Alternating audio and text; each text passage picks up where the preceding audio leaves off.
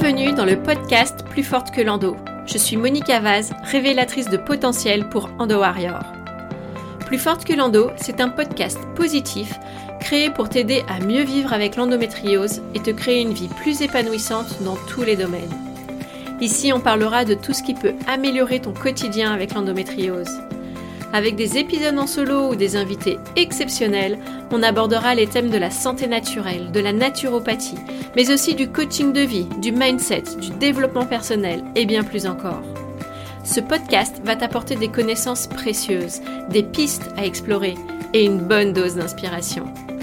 Alors c'est parti, ensemble reprenons notre pouvoir pour ne plus être limité par la maladie et profiter pleinement de la vie. Bonjour à toutes, aujourd'hui j'ai le plaisir d'avoir avec moi une invitée, Peggy Favez, qui est coach santé et nutrition, professeur de yoga et auteur du livre Endométriose, un chemin vers l'équilibre. Donc bonjour Peggy, merci d'avoir euh, accepté mon invitation. Bonjour Monica, merci beaucoup. Avec plaisir. Donc moi je suis vraiment heureuse de, euh, te rencontrer et de pouvoir euh, échanger avec toi. Je te connais via les réseaux sociaux depuis des années maintenant et j'ai vraiment été euh, touchée et inspirée par ton parcours, ton parcours euh, de vie personnel, professionnel, par euh, tous tes partages et ce que tu fais pour les femmes. Et c'est un peu tout ça que j'ai envie d'aborder aujourd'hui sur ce podcast avec toi. Pour commencer, est-ce que tu veux bien te présenter et, et peut-être nous raconter ton parcours avec l'endométriose, comment ça s'est manifesté chez moi, chez toi, mm-hmm. comment tu as été diagnostiquée, etc. Ça marche, ouais. bah, on va commencer par là. je pense que oui, ce qui nous lie, ce qui fait que je suis ici, c'est l'endométriose, qui fait que j'accompagne les femmes aujourd'hui. Mais avant d'accompagner, ben, j'ai vécu clairement l'endométriose dans mon corps. Et depuis, je ne sais pas si c'était mes premières règles. J'ai pas, pas le souvenir en fait mais c'est arrivé très vite les douleurs. Donc je suis pas sûre que ça soit tout de suite, mais en fait c'est arrivé au cours de l'adolescence avec un parcours comme de nombreuses femmes d'errance médicale, de euh, vous avez pas assez mal, c'est dans votre tête, euh, c'est normal. Euh, toutes ces petites phrases, je les ai entendues à droite à gauche avec des petites pépites comme ben c'est bien en fait l'accouchement sera plus facile, vous aurez moins de douleurs que la moyenne des femmes parce que les douleurs c'est à peu près pareil. Euh, voilà, plein de choses qu'on entend et, euh, et qui font mal en fait, parce qu'on n'est pas reconnu dans, dans ce qu'on partage, dans nos questions, euh, dans ce qu'on vit dans notre corps. Et ce qui m'a amené finalement à, à, couper avec mon corps, à être dans, moi j'aime le dire, une forme de survie finalement. Et une dissociation, c'est ben j'existe là-haut, le reste, ben, ben, apparemment tout le monde vit ça, donc j'essaie de ne pas trop ressentir ce qui me fait souffrir et j'ai très vite pris la pilule pour des raisons justement de douleur et d'acné de ma gynécologue de l'époque. Et, et, la pilule, elle n'a jamais vraiment marché chez moi. Ah, donc je me disais ben, que c'était normal, j'avais encore un petit peu mal, qu'il y avait encore certains symptômes, etc. Et, et, les symptômes, ils se sont vraiment accentués la première fois que j'ai arrêté la pilule. Euh, je l'ai reprise. Ensuite, euh, ben, de nouveau, ça n'a rien changé du tout en la reprenant. Là, vraiment, je pense que la maladie, elle était en train de me dire, euh, là, là, ça va pas du tout, en fait. Et quand je dis ça va pas du tout, c'était à différents niveaux. C'était vraiment les douleurs pendant les règles, c'était des douleurs au niveau digestif aussi, des troubles digestifs, des douleurs pendant les rapports dans certaines positions. Après, j'avais bien compris le truc. Donc, les derniers médecins que, que j'avais vus, une fois que j'étais diagnostiquée, qui me disaient euh, euh, est-ce que vous avez des douleurs dans les rapports? Je disais ben non, mais en fait, euh, en fait, c'était pas. J'avais capté finalement intuitivement, inconsciemment euh, comment ça me faisait mal, donc j'évitais, j'évitais les positions, j'évitais. ouais, je pense qu'on devient très doué aussi pour ça. Et mon chemin, il a été long parce que j'ai été diagnostiquée à 30 ans.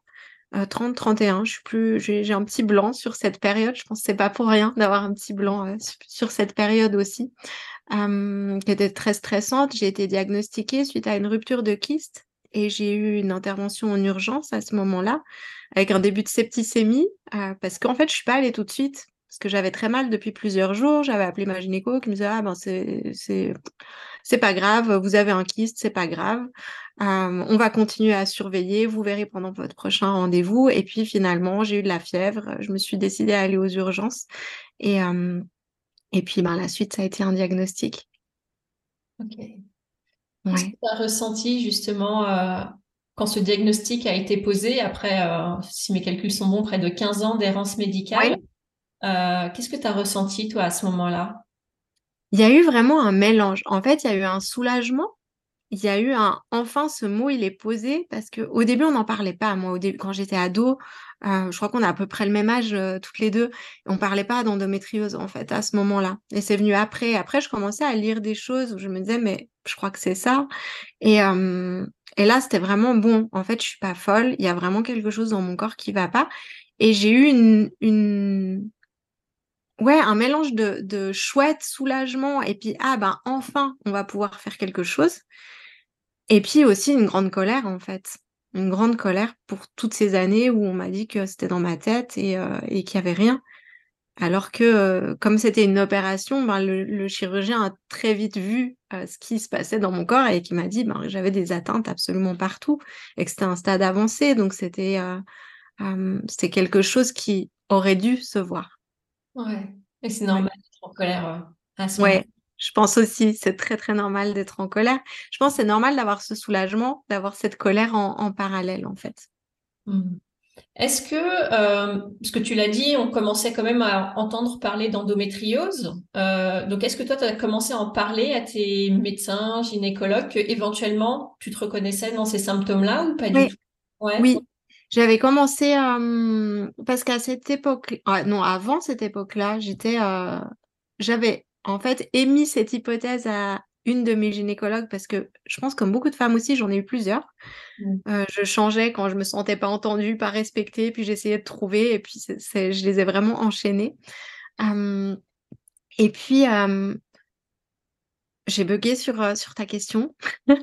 Ah oui, est-ce que tu as été écoutée quand tu évoquais que peut-être... Non, ouais, non, alors pas du tout en fait. Il y a une fois, alors j'avais lu un article, je crois que c'était dans un magazine ou quelque chose comme ça à l'époque, qui parlait d'endométriose et je me suis reconnue dans tous les symptômes. Donc j'en ai parlé à ma gynécologue de l'époque qui m'a dit euh, Ah mais non, mais ça c'est une maladie très grave, vous avez juste mal au ventre.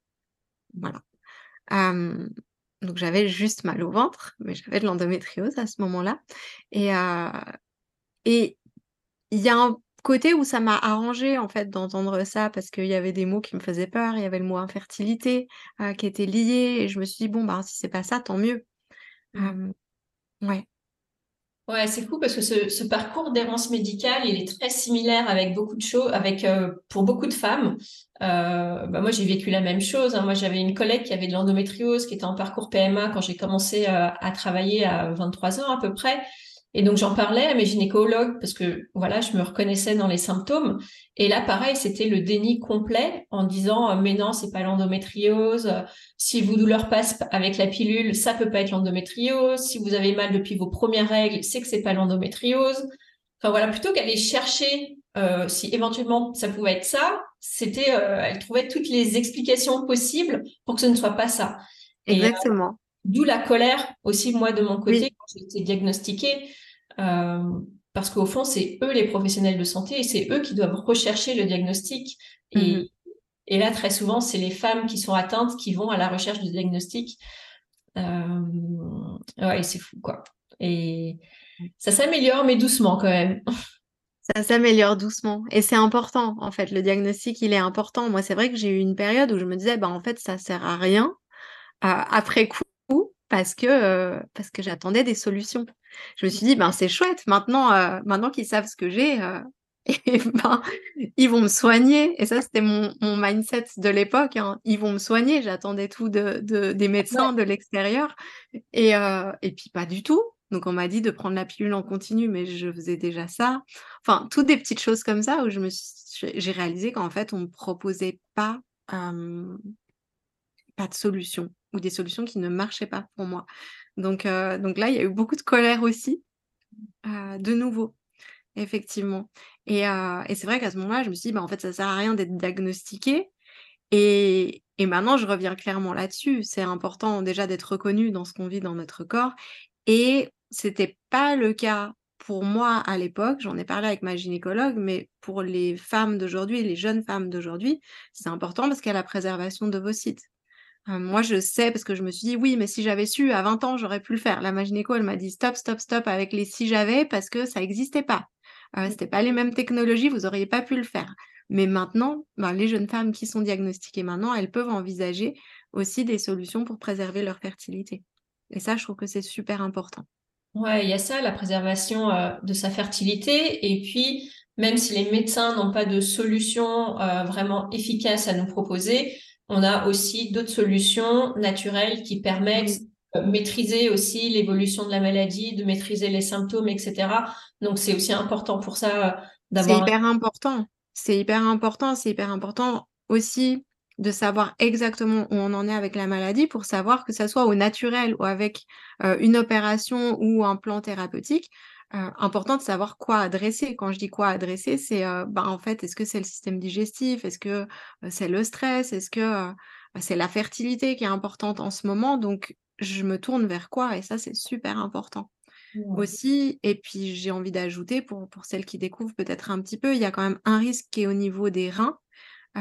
Donc aussi important de faire des contrôles pour être sûr, même quand on prend ce chemin du naturel, euh, pour être sûr qu'il n'y a pas d'atteinte au niveau euh, des urtères qui peuvent euh, ben, créer des problèmes au niveau des reins. Ouais, ouais parce que ça touche pas tous les organes autour de l'utérus. Exactement. Le côlon, les reins, mmh les au niveau des trompes, etc. Ouais, c'est super important de savoir où on en est par rapport à la maladie et de suivre l'évolution. Quelle que soit la méthode qu'on a décidé d'adopter pour soi, qu'elle soit conventionnelle avec l'allopathie ou des méthodes naturelles, euh, régulièrement de continuer à faire des examens pour voir euh, si la maladie évolue ou pas et où est-ce qu'on en est par rapport à ça. Donc tu fais bien de le souligner, merci. Et donc du coup, une fois que ce diagnostic a été posé, euh, qu'est-ce que tu as fait, toi, de ton côté en premier? Est-ce que tu t'es naturellement dirigé vers des techniques naturelles? Est-ce que tu as cherché des solutions par toi-même? Ou est-ce que tu as oui. Assez vite, mais j'ai envie de dire assez mal. Maintenant, ça me fait sourire parce que je vois un peu toutes les erreurs que j'ai faites sur ce parcours, de me dire ah je dois manger comme ça, mais avec plein plein de choses qui qui me faisaient pas du bien non plus à ce moment-là. Et euh, j'ai commencé à chercher partout. En fait, j'ai eu beaucoup de colère dès le moment où le diagnostic a été posé. Pour moi, ça a été très vite. En une année, j'ai eu, j'ai eu des opérations de nouveau pour des kystes alors qu'on m'avait mis en ménopause artificielle. Donc en fait, j'ai envoyé balader les médecins en disant: «Maintenant, en fait, vous pouvez rien pour moi». Donc voilà, j'ai eu en fait, cette espèce de colère qui s'est transformée parce que la colère, elle transforme, donc c'est génial, qui qui a transformé ça en force de de combat et de vie. Et de: «Ben, maintenant, je vais vous montrer, moi je suis assez comme ça, donc OK, moi je vais vous montrer que je vais y arriver». Et c'est une force de résilience mmh, et, qui fait que je me suis tournée mais de tous les côtés pour trouver des solutions ouais, au naturel. Ouais. Est-ce que tu veux bien nous partager un peu tout ce que tu as exploré, les techniques, les pratiques euh, et peut-être ce qui t'a fait euh, le plus de bien, toi, sur ton chemin Chaque femme est mmh différente et à chaque femme de oui. ce qui lui convient. Mais euh, toi, qu'est-ce que tu as exploré un peu pour, bah, pour les femmes qui viennent peut-être de se faire diagnostiquer, qui sont perdues, qui ne savent pas par quoi commencer? Euh, comment toi, tu t'y es prise? Alors moi, ça a commencé. Alors maintenant, ben, la chance, c'est qu'il y a plein de livres, il y a plein de, ben, de podcasts, il y, a des, il, y a, il y a des blogs, il y a des vidéos. Enfin, vous avez accès à tellement, mais tellement d'informations et ça, c'est génial. À l'époque, moi, il n'y avait pas du tout. Et, euh, et je suis allée du côté américain et je suis allée du côté anti-cancer en me disant, bon, comme on dit que l'endométriose, on disait à l'époque, l'endométriose est un cancer dont on ne meurt pas, je me suis dit, ben, si ça fonctionne pareil, eh ben, je vais aller voir de l'autre côté. Donc, j'ai euh, changé mon alimentation euh, pour une alimentation anti-inflammatoire. Euh, c'était vraiment mes débuts. je suis allée voir une naturopathe qui m'a fait un plan d'attaque avec un mélange de plantes, d'huile essentielle, de. Je suis allée voir plein de praticiens, donc j'ai vraiment eu, mais, mais alors la totale, hein, de, de, tout tester, d'homéopathie, de petites gouttes, de phytothérapie, etc. J'ai testé l'acupuncture, l'ostéopathie, euh, la réflexologie, vraiment, mais tout ce qui est possible et imaginable. Ce qui fait que c'est difficile pour moi de dire qu'il y a quelque chose qui a marché à fond à ce moment-là. Parce que euh, je faisais un peu tout en même temps. Après, ben, le fait de faire un petit peu tout ça, ça a commencé vraiment à marcher. Donc, euh, donc de dire c'est ça qui marche, pour moi, c'est très compliqué. Comme tu l'as dit, en plus, on est toutes différentes. Maintenant, pour moi, il y a quand même une chose qui qui est commune à chacune, c'est l'alimentation. Et avec l'alimentation, on peut avoir déjà des très très jolis résultats sur la, l'amélioration de, nos symptômes, en fait, la diminution des douleurs, la, régularité des cycles. Quand je dis régularité des cycles, on peut se dire oui, mais moi je m'en fiche d'avoir des cycles de 20 jours ou de 35 jours. L'important c'est que j'ai pas mal, mais en fait, La régularité du cycle elle est dépendante des hormones et c'est ces hormones qui créent aussi ben, des lésions et qui, euh, qui vont entretenir cette maladie. Donc c'est important d'avoir une régularité au niveau hormonal. Donc, moi, je dirais l'alimentation, c'est la première chose à faire quand cette maladie nous tombe dessus. Et c'est quelque chose qui est accessible et qui est facile. Maintenant, comme je l'ai dit, j'ai fait des erreurs aussi. Et pour moi, c'était j'enlève tout. C'était OK. Alors, moi, je suis devenue très vite végane. Euh, c'était OK, alors pas de viande rouge, pas d'hormones dans, le poulet, dans le machin, donc j'enlève tout ça. Euh, les poissons, il y a des métaux lourds, j'enlève. Euh, j'enlève les produits laitiers, bien sûr, j'enlève le gluten, etc. Donc j'étais, c'était super drastique. Ça a super bien marché, à part ça. Mais quelques années plus tard, j'avais vraiment des carences. Et, et, là, je me suis rendu compte, et en me formant aussi après en nutrition, en santé féminine, ben, que j'étais j'étais vraiment carencée et que je mettais aussi mon corps à mal. Donc au niveau endométriose, au niveau douleur, ben, c'était OK.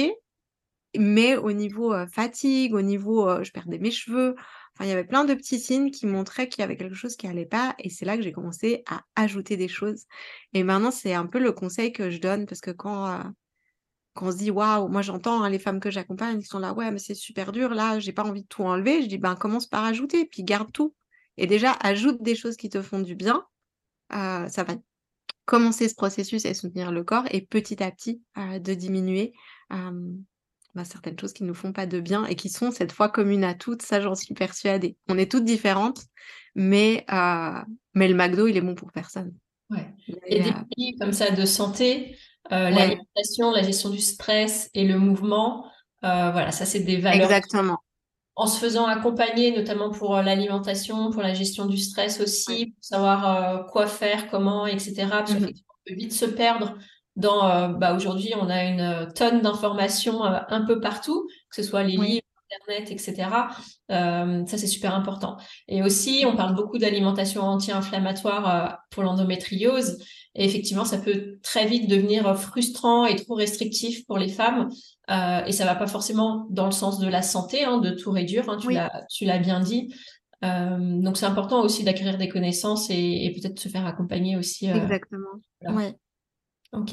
Et puis après, c'est vrai que toutes les techniques après complémentaires, que ce soit l'ostéopathie, l'acupuncture, les massages, la nutrition, tout est complémentaire. Donc c'est sûr qu'en faisant tout, bah on obtient des résultats, mais peut-être y aller petit à petit et voilà et tester un peu ce qui nous convient, ce qui nous appelle et, euh, et voir ce qui marche pour nous euh, ou pas, parce que pas, ça peut être aussi parfois compliqué de vouloir tout faire.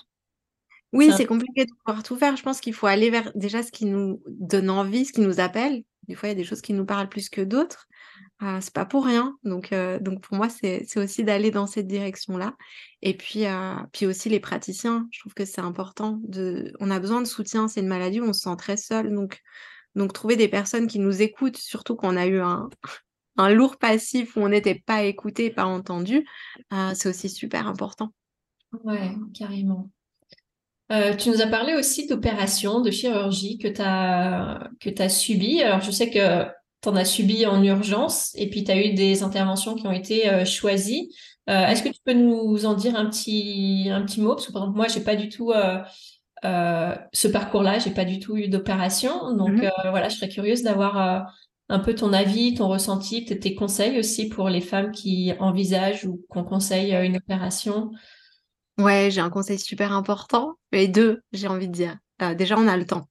Pour les opérations choisies, moi, je dis toujours aux femmes de se méfier de leur gynécologue qui leur disent Ah, moi, je peux vous opérer dans un mois. là, pour moi, c'est un gros red flag. C'est non en fait. À part si votre gynécologue est un grand ponte de l'endométriose super connu partout, et ça, vous pouvez vite vous renseigner là-dessus, euh, et qu'il a une patiente qui, euh, qui a annulé une opération, là, dans un mois, il y a une place. Sinon, il n'y a jamais de place avec des bons euh, chirurgiens qui opèrent l'endo. Donc ça, c'est déjà un petit signe. Ensuite, aller vers des spécialistes. Les gynécos, c'est pas des spécialistes de l'endométriose, ils ont 3-4 heures de formation sur l'endométriose dans leur cursus. Donc, en général, on est plus informé que nos gynécos. Et euh, à part, il y a certaines exceptions, mais, euh, mais c'est quand même quelque chose qui est important à savoir. Donc, aller vers un spécialiste. Et il y a deux techniques opératoires qui sont, euh, qui sont proposées. Donc, il y a la technique qui est l'ablation, qui correspond aussi au laser, et la chirurgie par exérèse, excision, euh, qui est vraiment une chirurgie de précision. On va enlever les lésions, donc c'est vraiment de la microchirurgie. Et il faut absolument aller vers cette deuxième chirurgie. Moi, j'aime l'expliquer de manière tout toute simple, euh, avec, tu l'as peut-être déjà entendu, euh, mon histoire du jardin. bah, vous avez un jardin, il y a des mauvaises herbes, vous passez un petit coup de tondeuse, voilà, ok, en 20 minutes, c'est fait, je vais boire ma petite limonade et je suis content, mon jardin, il est tout beau. Ça, c'est le gynéco qui propose l'opération dans un mois qui va vous passer, euh, voilà, je passe la tondeuse à gazon, puis on est content, et puis voilà. Et euh, l'autre méthode, c'est, ben, je vais enlever chaque mauvaise herbe, je vais creuser, je vais enlever toutes les racines pour être sûr que ça ne revienne pas euh, rapidement. Il y a bien sûr des risques que ça revienne, mais beaucoup moins qu'avec qu'avec la chirurgie précédente. Et si ça revient, ça revient beaucoup plus tard dans le temps et beaucoup, avec beaucoup moins de lésions. Donc, il faut vraiment aller vers des spécialistes qui pratiquent cette chirurgie. Ça, c'est vraiment les deux conseils que je peux donner. Aller vers la chirurgie par exérèse, qui n'est pratiquée que par des spécialistes, et puis prendre votre temps. Prendre votre temps de trouver le bon médecin, prendre le temps de préparer aussi son corps à l'opération. parce que ça garantira aussi la réussite de cette opération, l'avant et l'après. C'est pas juste on claque les doigts, c'est parti, c'est on se prépare et puis après on consolide. voilà. Ça, c'est vraiment la différence. Et savoir que pour moi, alors comme tu l'as dit, j'ai eu deux sortes d'opérations, chirurgie en urgence et, et puis chirurgie choisie qui était avec cette méthode de l'exérèse. Et, et la chirurgie en urgence, bah, elle part à l'urgence. Donc, quand on se fait opérer pour un kyste, ils n'enlèvent pas les lésions autour parce que parce que c'est de l'urgence, parce que en général un kyste qui se rompt, ça veut dire plein de liquide, donc il voit moins bien. Donc en fait, on est obligé de repasser par la case d'opération derrière. Mmh. C'est là où dans un temps, on a plus de temps. Ouais. Moi, j'avais entendu ta, ta, métaphore de l'épilation. oui, aussi. Ouais. Dans le premier cas, bah, ça repousse beaucoup plus vite. Beaucoup voilà. Et dans le deuxième cas, euh, beaucoup moins. Euh, Exactement. ouais, donc c'est super important. Donc choisir un vrai spécialiste de l'endométriose et puis poser la question du type de chirurgie qu'il propose, de combien de patientes avec l'endométriose euh, il a opéré et peut-être mm. les résultats aussi qu'il a obtenus. oui. Pas de chiffres parce que j'ai pas fait de recherche dans ce sens, mais ce que j'entends beaucoup, c'est qu'il y a beaucoup de femmes pour qui la chirurgie a été un échec. Euh, ça, je l'entends beaucoup. Ça revient euh, trois mois après, euh, parfois plus fort, etc. Donc, c'est super important de prendre son temps pour, pour bien choisir la personne qui va nous opérer. Exactement. Mmh. Puis il y a une chose qui est assez intéressante que moi j'ai observé avec ces chirurgiens qui sont des grands spécialistes, c'est que c'est ceux qui sont ouverts à d'autres pratiques autour. Ouais, complètement. Et ça, c'est hyper intéressant parce que c'est des pontes de la chirurgie, mais c'est eux qui vont dire oui, vous mangez comment euh, et qui vont vraiment s'intéresser plus à, ce qui se passe autour. Donc, c'est des personnes qui vont avoir un réseau, qui vont aller à des congrès, qui vont s'intéresser vraiment et, et du coup, qui auront aussi plus d'ouverture. Donc, ça, c'est chouette. Ouais, là je te rejoins complètement parce que moi je suis suivie par un, radiologue donc qui pratique euh, les échographies endovaginales et c'est vraiment euh, le pont en France de euh, du diagnostic de l'endométriose et lui il est à fond sur la nutrition, l'alimentation anti-inflammatoire, le mouvement, l'ostéopathie. Une fois je l'ai même entendu parler de chamanisme alors là j'ai kiffé grave. Mais euh, oui, parce que eux, ils voient euh, énormément de femmes qui ont l'endométriose, ils voient peut-être que ça euh, dans leur carrière, et donc ils voient que ça marche. même s'ils comprennent pas les mécanismes qu'il y a derrière, ils voient que les résultats sont là, et donc ils le proposent à leurs patientes, et, et ça c'est chouette. Et ton parcours, il est super intéressant car tu as su parfaitement allier en fait la médecine conventionnelle, la médecine d'urgence et les techniques euh, naturelles, les médecines complémentaires, etc. Euh, et vraiment, ça, c'est la preuve que euh, si on travaille vraiment main dans la main, donc la médecine conventionnelle d'un côté et puis la naturopathie et les autres médecines complémentaires, on voit que les résultats sont là et que ça marche. Et euh, Exactement. dommage qu'aujourd'hui, bah, les médecins, on voit, tirent vraiment sur les pattes des naturopathes, par exemple. et c'est dommage qu'on voit vraiment que l'alliance des deux fait des miracles. Et, Mais exactement. C'est c'est vraiment... Ouais, c'est pour moi, il faut faire équipe. Ouais. Et je dis ça alors que moi, quand j'étais dans ma période de colère, c'était plus jamais un médecin. Puis après, j'ai fait tout ce parcours-là toute seule de mon côté à m'accrocher, enfin toute seule avec plein de thérapeutes holistiques. Mais, mais tout d'un coup, bah, je me suis dit, bah, en fait, il y a des choses que j'arrive pas à faire. J'ai toujours ces douleurs pendant les rapports, je tombe pas enceinte. Et puis, puis je m'étais formée en nutrition, puis j'ai commencé à me renseigner beaucoup plus sur l'endométriose, à regarder des recherches, à découvrir cette technique opératoire et de me dire, mais en fait, je vais trouver quelqu'un qui fait ça. Et, et puis là, ça, ça a tout changé parce que je suis tombée sur quelqu'un de merveilleux et c'est, et c'est là où, ouais, où pour moi, ça, ça a vraiment ouais, été ce, bah, en fait, c'est pas incompatible. C'est pas soit l'un, soit l'autre, c'est les deux ensemble. Mmh. Ouais, exactement. Et moi, je le vois, ça m'arrive de temps en temps sur des périodes de prendre euh, un traitement hormonal, par exemple. Euh, mm-hmm. et je sais que même pour moi au début, ça a été euh, ça a été compliqué en tant que naturopathe d'accepter un traitement hormonal, etc. Mais parfois c'est nécessaire. parfois on en a besoin parce qu'on a juste envie de se mettre au repos et, et, à côté de mettre en place ce qu'il faut euh, l'alimentation, au niveau euh, de l'exercice physique, la gestion du stress, etc. Euh, pour ensuite pouvoir arrêter, par exemple, un traitement hormonal dans de bonnes conditions, etc. Et c'est ce que je dis aussi parfois euh, à mes clientes quand elles sont là, mon médecin, il me propose un traitement hormonal, je sais pas quoi faire, etc. Bah voilà, en fonction de vos situations, si c'est fait en conscience, oui, on peut très bien allier les deux. Euh, ça ne veut pas dire qu'on va prendre un traitement hormonal à vie. On peut le prendre que quelques mois, arrêter, se lancer à fond dans les euh, médecines naturelles et puis éventuellement reprendre si on en ressent. Exactement. Et pas être fermé non plus ni d'un côté ni de l'autre. Mmh trouver son propre équilibre. Oui. C'est pas du tout incompatible. Ah, complètement. Ouais. Merci pour ça. Merci pour euh, ton parcours. Aujourd'hui, je crois que tu es en Suisse. Oui. C'est ça. Mais tu as beaucoup voyagé en mode euh, mm-hmm. digital nomade. Tu as créé euh, ta propre activité pour accompagner euh, les femmes. Bon, en gros, tu as complètement changé de vie. comment ça s'est passé cette transition pour toi et peut-être d'où c'est venu cette envie de tout changer comme ça? La transition vers accompagner les femmes, elle s'est fait progressivement. Je dirais avec mon parcours euh, d'endométriose. J'ai créé un blog parce que j'avais besoin d'échanges. C'était euh, mon ex à l'époque qui m'avait euh, qui m'avait dit mais partage tout ce que tu fais, tout ce que tu trouves, vu qu'il n'y a rien, parce que je me plaignais mais il n'y a rien, il n'y a pas d'infos. Il disait ben partage, donc ça a commencé comme ça. Et mais c'était pas du tout à but professionnel. Ensuite, je me suis formée, c'était également pas à but professionnel, c'était parce que ça me satisfaisait pas les infos que je trouvais ici et là et pour moi, c'est ça les formations, c'est vraiment d'avoir tout au même endroit, d'aller au fond des choses et puis, et puis rapidement et de pas perdre du temps à aller chercher Google, les forums, des livres à droite, à gauche, ce qui est très bien hein, d'avoir des infos, on, apprend toujours des choses, mais j'avais besoin vraiment de comprendre comment le corps fonctionnait, le cycle féminin, la nutrition, l'alimentation et l'effet que ça avait sur mon corps. Donc, je me suis formée pour moi d'abord. Et puis, les voyages, ça a toujours, ça m'a toujours accompagnée depuis, depuis, j'ai eu la chance de voyager avec mes parents quand j'étais petite, quand j'étais jeune, j'ai toujours voyagé.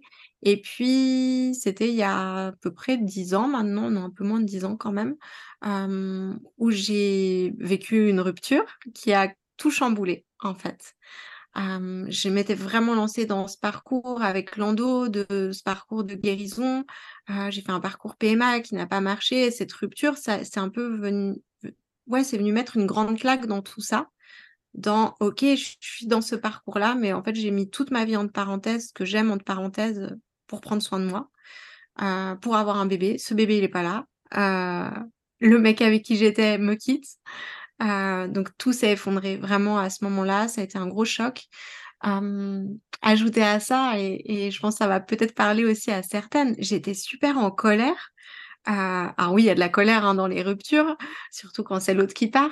Mais il y avait aussi une colère de me dire mais il sait tout ce que j'ai fait et le stress, enfin ce que ça peut avoir, les chocs émotionnels et le stress sur ma santé et il ose me faire ça. J'avais vraiment eu ce truc-là, je me rappelle, et j'avais tellement peur en fait que bah, que ça revienne, que donc après, je me suis lancée encore plus à fond dans, tout. C'est là que j'ai découvert aussi le yoga, la respiration, la méditation, parce que je voulais vraiment soutenir mon corps pour ne pas subir euh, le stress qui était là. Et puis, euh, et puis là, en fait, euh, j'avais des vacances qui étaient réservées, enfin un billet d'avion qui était pris pour l'été. et j'ai décidé de prendre enfin, on avait des billets d'avion et j'ai décidé de prendre l'avion toute seule, de me dire, j'ai ce billet, toutes mes copines ne peuvent pas partir, donc je vais prendre euh, l'avion toute seule. Euh, c'était pour la Thaïlande. J'ai cherché une retraite de yoga parce que je m'accrochais beaucoup au yoga à ce moment-là et je suis partie, euh, en Thaïlande pendant trois semaines. Et là, pour moi, ça a été une révélation de, de, de prendre du temps pour moi, de découvrir voilà ce qui me faisait du bien, mon rythme, etc.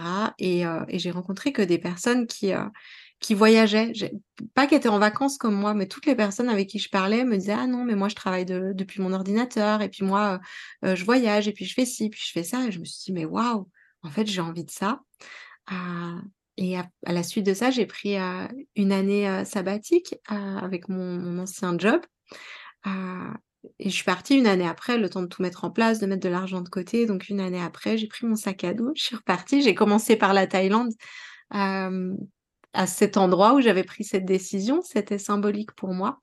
Et puis, euh, ben, cette année, elle s'est prolongée, elle s'est prolongée, elle s'est prolongée. parce que euh, j'ai rencontré des personnes qui, euh, soit qui étaient profs de yoga, qui étaient des influenceuses aussi, des digital nomades, beaucoup de personnes qui travaillaient en ligne et, qui me disaient mais pourquoi tu fais pas ça? Tu as une formation, tu as déjà un blog, tu as déjà un compte Instagram, tu pourrais proposer des coachings. J'avais pas commencé à ce moment-là à coacher, j'osais pas trop. J'ai toujours eu ce, côté légitimité qui était compliqué et je trouve surtout c'est pas évident avec le, milieu médical.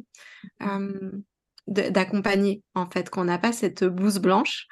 Et, et, je me suis lancée et ça a commencé à marcher et ce qui m'a permis de, vivre comme j'avais envie de vivre et ce qui était plutôt chouette.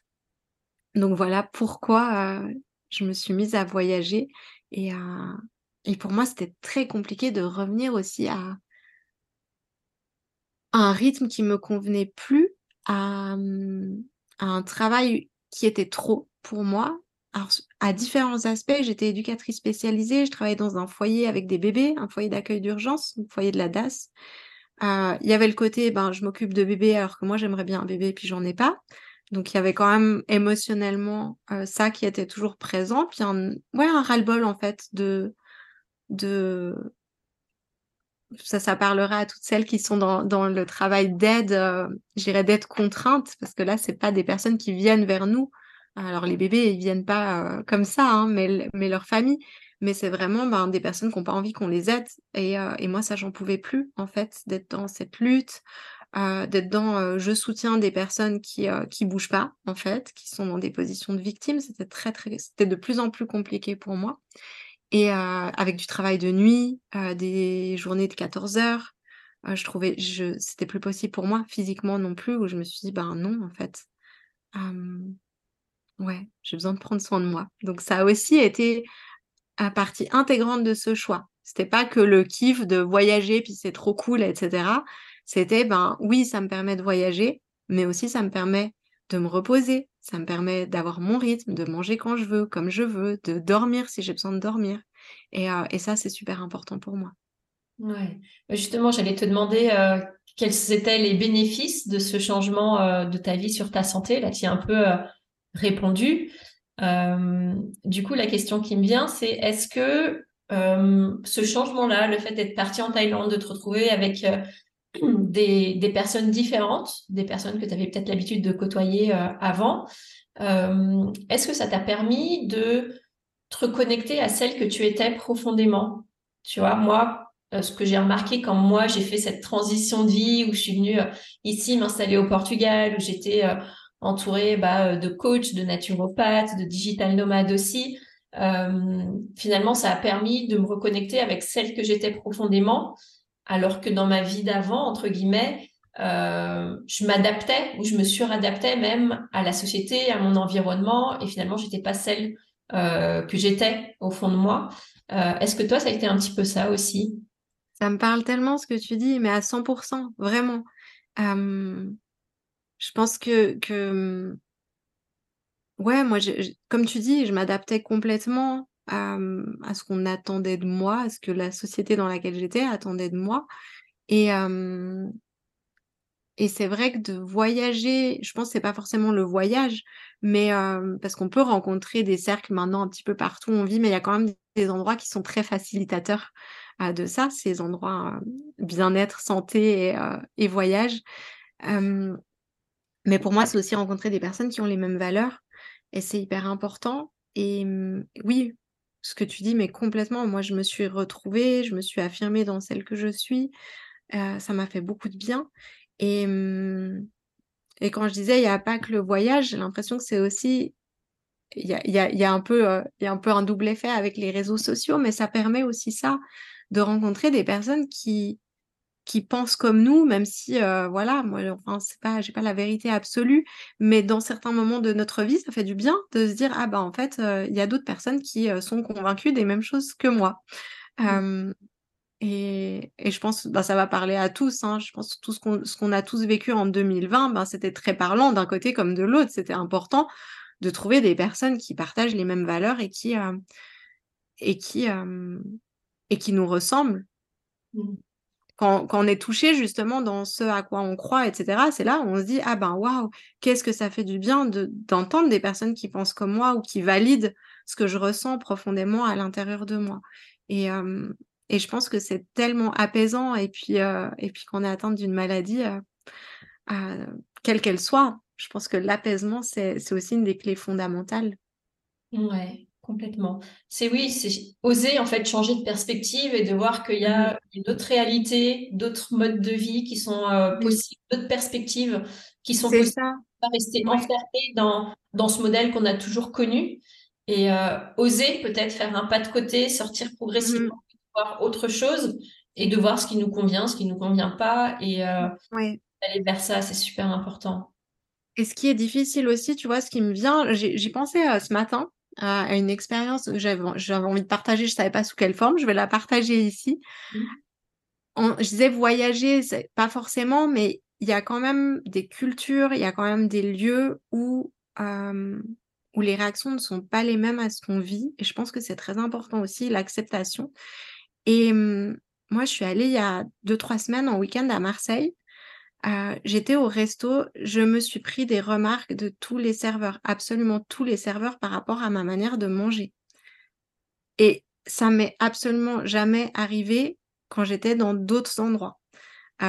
et chaque fois que je vais en France, alors la Suisse, les gens ne disent rien, c'est différent. Je pense qu'il y, a un petit peu le même truc sous-jacent, sauf qu'en Suisse, les serveurs se taisent.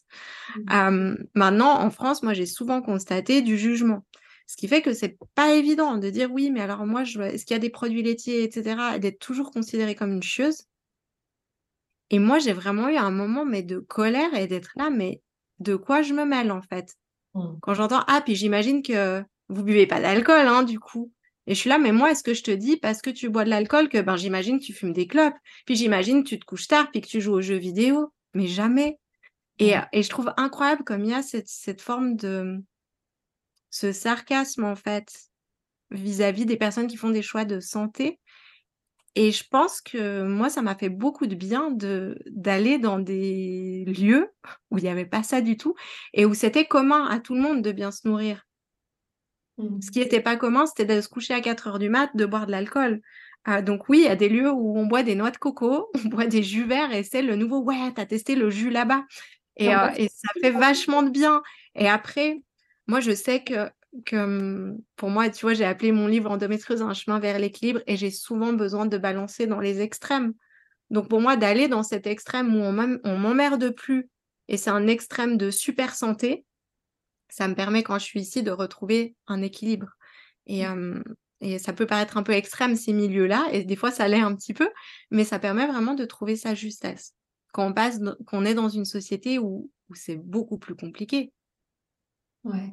Et ce qui est triste, c'est que souvent, euh, on se sent coupable de faire des choix de santé pour nous. Parce mmh qu'en fait, ben, on est dans une société qui est malade aujourd'hui. Et quand on va vers la santé, en fait, bah, on sort de la normalité de la maladie. Et donc, du coup, ça mmh interroge.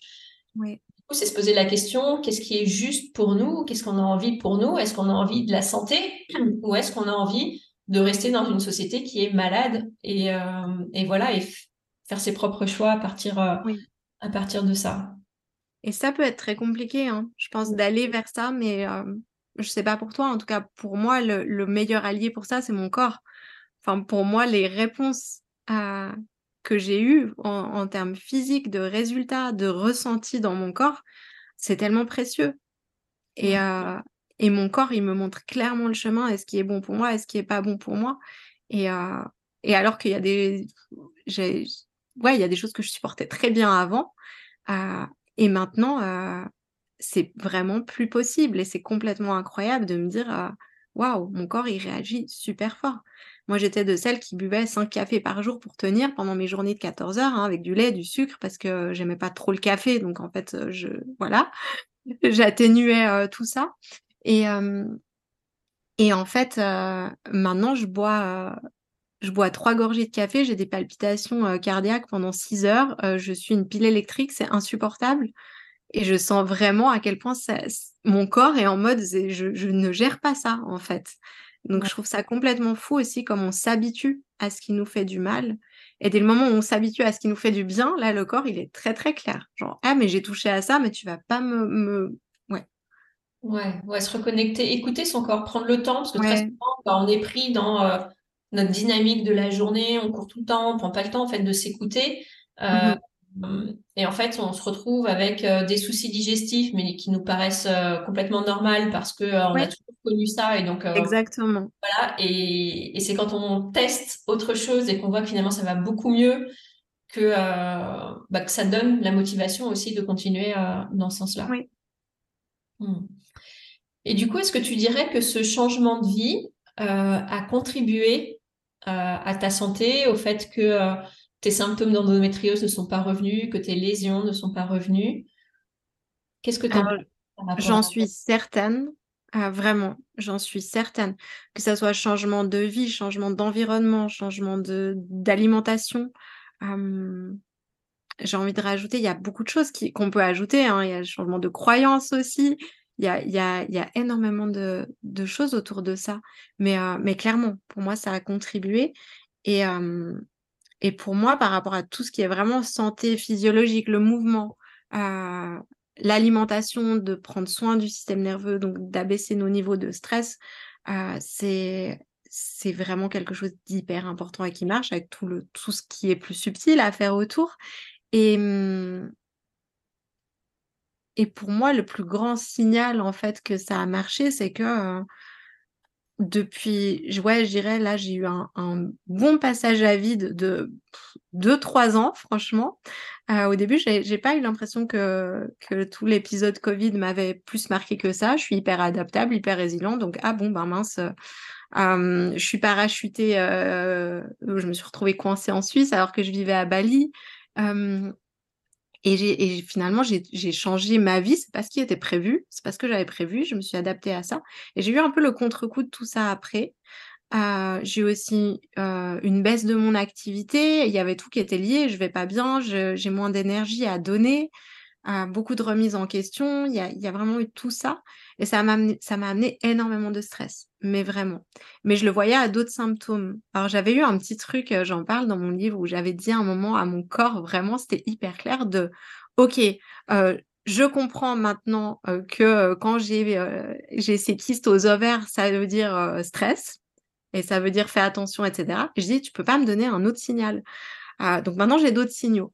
Et, mais c'est vrai que je, pour dire que j'ai une période qui était compliquée, donc gros gros stress, vraiment insécurité à fond. et pourtant, ben, j'ai des règles toutes douces, toutes régulières, etc. Ça n'a pas chamboulé mon cycle, alors que je sais que mon système nerveux était en vrac. Mais j'avais les outils pour le soutenir, donc je pense qu'il aurait pu être plus en vrac que ça et que ça aurait pu se manifester à d'autres niveaux dans mon corps. d'où l'importance de toutes ces pratiques, en fait. Mmh. Oui, parce qu'en fait, tous ces changements-là t'ont transformé aussi personnellement. J'imagine que tu es la même femme que celle que tu étais avant tout ça. Complètement, ouais. Moi, j'ai l'impression d'avoir eu plusieurs vies. Vraiment, c'est assez fou. Ouais. Et on, on, enfin, on acquiert aussi des automatismes. Effectivement, quand on a des pics de stress, ben, on sait comment euh, mieux gérer, comment récupérer derrière. Et, euh, et, tout ça, ça joue sur la maladie, ça c'est sûr. Oui. Mmh. Et je pense aussi faire des choix de, et ça c'est quelque chose d'important, hein, quand on est atteint d'endométriose ou dans, dans notre, toi qui es coach, euh, je sais que, tu vas dire oui, mais, mais c'est aussi, bah, quand il y a ces signaux-là dans le corps, de se dire là il y a un truc qui joue pas et il faut que ça change.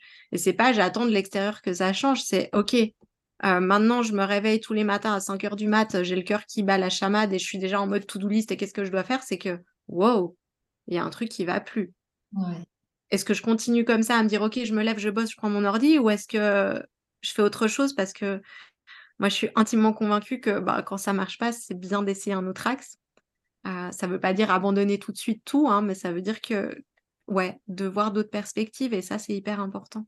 Mmh. Ouais, c'est ce que bah, c'est ce que je travaille hein, avec les femmes euh, que j'accompagne, avec mes deux casquettes de naturopathe et de coach. En naturopathie, on va travailler bah, sur euh, l'équilibre de terrain, la santé physique, émotionnelle, et puis avec le coaching, on va aller explorer bah, tout ce qui fait que euh, bon, on n'est peut-être pas pleinement épanoui dans sa vie, qu'on est euh, mmh. frustré, qu'on a trop de stress, qu'est-ce qu'on peut changer, qu'est-ce qu'on a envie de changer euh, dans sa vie pour finalement être pleinement épanoui et être dans un état de santé global parce que la santé c'est pas juste l'absence de symptômes, c'est d'être bien dans son corps, bien dans sa tête, bien dans ses baskets, kiffer la vie et, mmh. et voilà, c'est tout ça que j'ai envie moi d'apporter aux femmes au-delà de l'endométriose. Merci Peggy pour tous ces partages. J'ai envie de te poser une dernière question. Qu'est-ce qui se serait passé d'après toi si tu n'avais pas eu le courage euh, de tout plaquer et de suivre les élans de ton cœur? C'est pas facile. c'est pas facile, mais en fait, il y a... en fait, je t'écoute, je ressens dans mon corps, il y a un sentiment de tristesse. Mmh. Waouh, non. Ouais, en fait, c'est ça. Donc mon cœur, il me dit ça. Il me dit merde, en fait, tu serais resté là-dedans. Mais il y a une petite voix qui me dit mais non, jamais, en fait. Ça aurait été un autre, par autre chose. Il y mmh. aurait eu un autre. Tu sais, pour moi, il y a toujours des déclencheurs dans la vie. Donc, moi, ça a été, par rapport au changement de vie, ça a été une rupture. Pour une autre femme, ça serait autre chose. Mais, mais quand je dis changement de vie, de voyage et professionnel, hein, et pas par rapport à Lando, Lando, ça a été un autre déclencheur. Mais, mais je pense vraiment, je pense qu'il y a toujours ces petits déclencheurs qui viennent nous inviter à changer de vie, en fait, quand, quand c'est pas aligné. Ouais. Tu t'aurais changé de la même manière, enfin, tu aurais atterri au même endroit, mais d'une manière différente je suis, persuadée, vraiment, je suis persuadée que même si j'avais pas eu Lando, ben, je sais pas, j'aurais eu, ouais, j'aurais eu autre chose. Je me serais cassé une jambe, j'aurais été dans un, je sais pas, dans une chaise roulante pendant six mois, ou tu vois, n'importe quoi. Mais je suis sûre que quand la vie, elle nous, elle nous dit stop à un moment, d'une manière ou d'une autre. Ça peut être un deuil, ça peut être une rupture, ça peut être une maladie. ouais. Ouais, merci. Je pense que je pense que ma vie, elle aurait changé, tu vois. Quoi qu'il a. Ouais. Comme tu, j'imagine que tu dis, de toute façon, il n'y a pas de retour en arrière possible maintenant, une fois que tu as goûté. Mais souvent, souvent, je, ne sais pas pour toi, pour celles qui nous écoutent, moi, je le vois après coup. Euh, si je prends cet exemple, euh, ah, je ne vais pas du tout entrer dans les détails par respect pour, euh, pour la vie privée, par exemple, de, mon ancien partenaire, mais si on n'est pas dans l'endo, on va, on va plus euh, dans, dans ce côté-là de cette rupture qui m'a vraiment fait faire un switch, un changement total de vie. Je me dis, ben, si la PMA avait marché, ou alors même si j'avais pas eu l'endo, j'avais été avec lui, euh, que on avait eu des bébés, je sais ce qui s'est passé après, lui, dans sa vie, de son côté, qui se serait peut-être pas passé à ce moment-là. Hein. Mmh Mais pour moi, je sais qu'on serait plus ensemble actuellement, par exemple. Ouais, ok. J'en suis persuadée. Et je sais que, ouais, où il y a, ouais, il y a vraiment des choses qui, qui sont venues me dire après coup, avec des événements qui sont passés pour lui, de waouh, en fait, on aurait vécu ça et ça, il y a, y a tout qui aurait pété, c'est clair. Donc, tu vois, c'est des petites choses comme ça qui me font me dire: «Mais en fait» «c'est aussi pas pour rien que ça ne s'est pas passé». Je trouve malheureusement, on a toujours l'explication après. Heu Mais c'est intéressant, heu, ce que tu dis, parce que du coup de de faire confiance à la vie. Parfois la vie, elle sait, heu, mieux que nous, Ouais. ce qui est bon pour nous, là où on doit aller et cetera et donc écouter cette petite intuition, ce Ouais. cet élan du cœur, et parfois faire Mmh. confiance. On sait pas trop ce qu'on va trouver, mais mais parfois y aller quand même parce que, heu, on sent l'appel, on sent que ça va nous faire du bien et et voilà, y avoir le courage de ça. Mmh. Mmh. Qu'est-ce que tu dirais du coup aux femmes, et là c'est ma dernière question, heu, qui sont comme ça, qui ont des envies, des projets, mais qui n'osent pas, et qui finalement restent dans dans une vie qui leur convient pas à 100 Qu'est-ce que tu dirais à ces femmes-là? Qu'elles aient de l'endométriose ou pas? Il y a 2 choses. Pour celles qui ont de l'endométriose, heu, ça finit par ose. Pour Mmh. moi, c'est un un petit signe quand même, hem, à suivre. Donc heu, donc d'y aller. ces élans du cœur? Puis il y a cette fameuse phrase de Lao Tzu que tout grand voyage commence par un petit pas. Mmh. Ouais, c'est bon. c'est ça que j'aurais juste envie de dire, c'est ça Je pense qu'on est des exemples typiques qui peuvent faire peur aussi, de se dire: «Attends, mais ces nanas-là, heu, c'est bon, elles ont voyagé, elles ont osé tout plaquer et cetera» et heu mais ça veut pas dire déjà que ça s'est fait en un claquement de doigts et c'est tout facile. Moi, comme je dis, hein, je suis partie en Thaïlande, heu, j'ai mis 18 mois avant de partir. J'ai dû mettre des sous de côté, j'ai dû, j'ai dû vendre des choses, j'ai dû m'organiser. C'est c'est, mmh ouais, donc donc c'est clair que ça peut donner envie. Moi, j'ai plein de personnes où je vois, je suis là: «Waouh, j'aurais trop envie de ça» et ça me donne envie, ça fait rêver et cetera. Mais ça commence toujours par un petit pas, puis c'est pas forcément, heu, notre rêve à nous et ça, je pense qu'il faut faire attention aussi, sur ce chemin. C'est vraiment de revenir à soi, ouais, plutôt que de rêver la vie de quelqu'un d'autre. Donc ouais et ça, ça peut vraiment passer par, heu, pas prendre un billet d'avion pour aller à Phangan ou à Bali, mais ça peut passer par, heu, je sais pas, par, heu, faire, hem, un week-end de retraite en silence pour se retrouver, de de ou des des petites choses comme ça, en fait. Un voyage, c'est ça aussi. Mmh. Ouais, c'est avant tout un voyage intérieur déjà et donc ça peut être, ouais, faire des Ouais. activités qui nous tiennent à cœur et qu'on n'ose peut-être pas le faire. Ouais. moi, je sais que j'ai commencé par explorer le chamanisme, heu, Mmh voilà, heu, petit à petit comme ça. Puis quand je suis venue au Portugal, je suis venue d'abord, heu, 6 mois pour tester. Ouais. une fois que j'ai vu que ça me plaisait, bah, je suis retournée à Paris, j'ai décidé de mettre mon appartement en location et cetera. Enfin et il s'est Mmh mh. passé plusieurs mois pour que je revienne, pour que je m'installe. Donc oui, les choses se font, petit à petit. Ouais. Puis c'est d'écouter, vraiment de revenir dans pour moi, il y a vraiment un truc, on on n'a pas peu parlé de ce mouvement, puis de revenir dans le corps, mais vraiment le corps, il il montre quand c'est juste ou pas. Heu, Mmh. moi, j'ai tellement pas écouté, mais tellement de fois. Je pense que je suis je suis la pro, heu, voilà, je peux avoir une médaille d'or de celle qui n'écoute pas à certains moments. Donc pour moi, maintenant, c'est hyper important d'écouter parce que ce ressenti, il est juste et et puis dans ce fait d'oser, de faire des pas pour aller vers la vie dont on rêve, ça peut aussi être à contre-courant. Des fois, c'est vraiment ressentir: «Est-ce que ça m'amène de la joie et de l'apaisement ou est-ce qu'il y a une tension et tout?» Et moi, je suis un peu revenue de ces trucs de: «Ouais, quand tu sens cette tension, il faut y aller. Quand tu sens la peur, il faut y aller». Mmh. Ben, faut peut-être écouter si le corps, il est un peu tendu et cetera, puis il faut peut-être respecter juste son rythme. C'est peut-être parce que c'est juste et que ça fait peur et qu'il y a toutes les Mmh. protections qui se mettent, mais c'est peut-être parce que c'est pas là et Mmh. hem et ouais, moi, j'étais je suis une grande championne, hein, de plonger dans la peur parce que justement, j'ai pas envie qu'elle soit là, donc je fonce tête baissée, mais souvent, c'est pas forcément ce qu'il y a à faire non plus. Mmh. Donc écouter aussi nos résistances, nos freins et puis aller tranquille dans dans les changements. Prendre son temps et puis aller petit pas par petit pas pour voir ce qui est juste pour nous exactement, ouais. OK. Bon, je pense que c'est une super, heu, un super mot, heu, de la fin. Merci Peggy, pour Merci à toi, merci beaucoup. Merci beaucoup. Où est-ce qu'on peut, heu, te retrouver si, heu, les auditrices veulent prendre contact avec toi?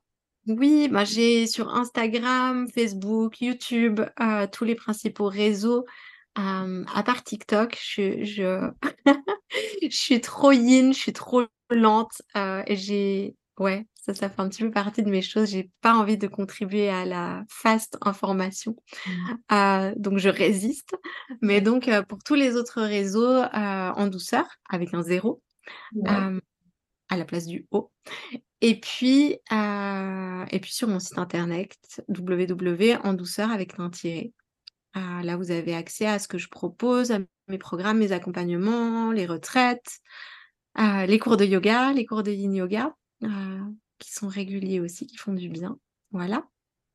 Super, bah, je mettrai toutes les infos euh, dans les notes euh, de cet épisode. Merci. Merci à toi, merci infiniment. Si le parcours de Peggy t'inspire et que tu souhaites toi aussi reprendre ta santé et ta vie en main, travailler sur ton hygiène de vie et sur tes choix de vie, alors mon accompagnement Éclosion est fait pour toi.